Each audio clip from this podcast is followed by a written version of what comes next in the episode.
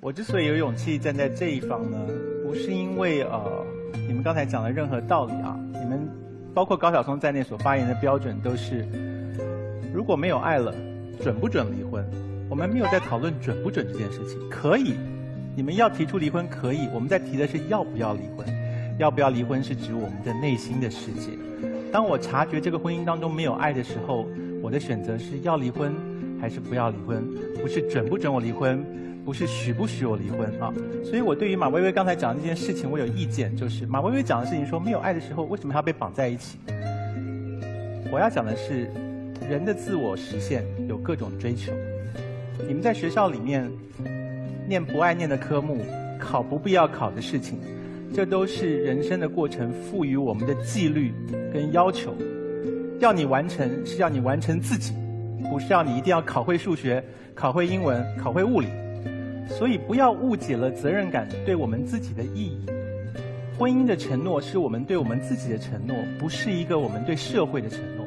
所以我们没有不准你们离婚，我们讲的事情是。当你没有爱的时候，你不用吓到像见了鬼一样，一觉醒过来说 我已经不爱他了，我要离婚啊！我们在这时候是要鼓励这样子人说，可以想一下，要或者不要，因为他会去体会我是不是对他还有别的依恋。我们的回忆那么重要，我放弃了这份回忆去跟别的新的人在一起，回忆全部都作废，这个值得吗？回忆有的时候回忆作废了吗？我很高兴你愿意回答我，就没有了请回答。我觉得，我觉得你这个立论就有问题。说那些回忆都很珍贵，为什么不要？没有不要啊。嗯。谁说就不要了？谁说离了婚，从前的人生就失败了？所以你可以。谁说离了婚，从前就那个爱情就没有了？高晓松，你作为一个内心强大的人，你可以靠着你的作品留住这份回忆。可是我若是一个不会创作的人，我可以靠留着这个人，留着这个婚姻作为我回忆的依赖吧？可以吧？如果没有爱了，你留着这个人，还不如。你让这个人永远留在你心里，是那个年轻的时候的他，你爱的时候的他，在你心里，对吗？为什么不呢？我们人生的很多事情都不是基于有没有爱而决定的。我们到了最后说老来需要一个伴，这个伴是跟另外一个人的连接，那个依赖。你觉得那时候爱还被放在老人家找一个伴的最高的标准里面吗？恐怕没有。他需要有个人陪在他身边，他半夜起来吃感冒药摔倒的时候，有人扶他一把，替他抱。那有那有多少老人是最后两个人老来黄昏恋，组成了新的家庭？难道因为这样，这两个老人从前的成长、爱情、年轻的时候付出过的所有的誓言？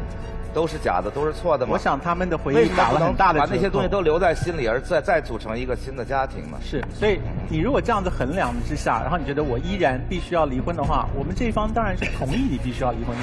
我们现在只是在提醒你说，不要动不动到学校去一不爽就说我不要上课了，我不要考试了，我要翘头，我要。我们这一方也没有说过一天的冲动就要离婚。你们这方的冲动，今天早上我醒来就发现那个叫。你们这帮冲动是说他醒过来看到这个女人，他硬不起来，他就要离婚。你，我跟你们，我我跟你讲，你你知道天底下有多少夫妻看到对方已经硬不起来了吗？就是。这是常态，你根本不需要把这当成是一个理由。你不能说，你不能说不起来要离婚，是因为我对他没有爱，我没有欲望了，所以我要离婚。我没有办法再跟他履行夫妻义务了。我相信，我相信不仅仅男生有这个需要，女生也有这个需要。那女生如果也不想跟我履行履行这个义务的话，她也可以离开我。这是一个双方的。我又不是，哎，等一下，亲爱的，我又不是神经病。我告诉你，我们三个又不是心理阴暗。告诉你们，哎，你们两个没有爱，必须离婚。哎，你们爱离不？离正儿八经的，但是我们年轻人，我们就是要把态度摆端正啊！我们就是要离婚呐！如果没有爱了，怎么了嘛？潇潇是一个非常的标榜，他因为年轻，可以所以可以耍任性的这么一号人物。那我当然只能祝福他在人生未来的途径当中，不要出现。祝福我要离婚，我根本不相信你会结婚，你会结婚，结婚，婚。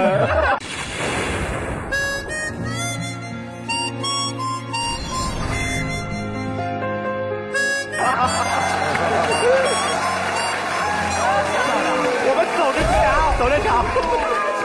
我们请姐，你来不来？你们他们两个人，我们打赌好不好？一会儿做完节目，他们两个人在单场。全场，全俩人再单聊。全场观众共同作证，我们打个赌，看看潇潇会不会结婚。结不结？哦，先离了再说。